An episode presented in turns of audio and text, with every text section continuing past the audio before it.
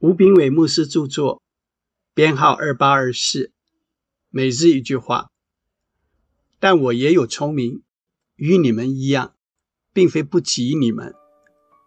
你们所说的，谁不知道呢？约伯记十二章三节。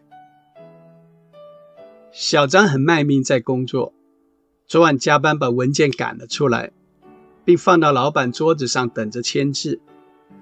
听老板说没看到文件，小张解释说：“老板，你老糊涂了，我明明放在您桌上啊。”老板一脸不悦，什么话也没说就走开了。另一位同事老李也碰到过同样的状况，但老李只对老板说：“我回去再列印那份文件吧。”当他再把文件放到老板面前时，老板连看都没看就签了字。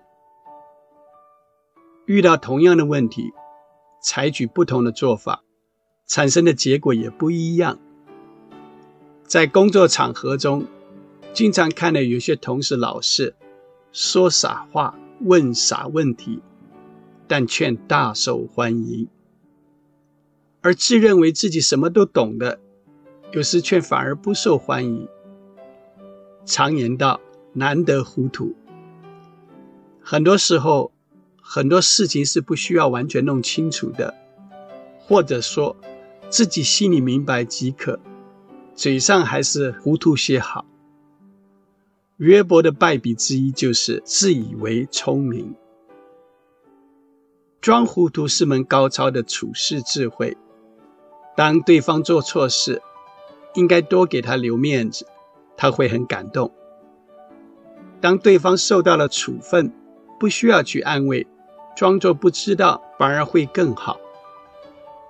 当碰上争执，明明你是对的，这时别去说破，装装糊涂。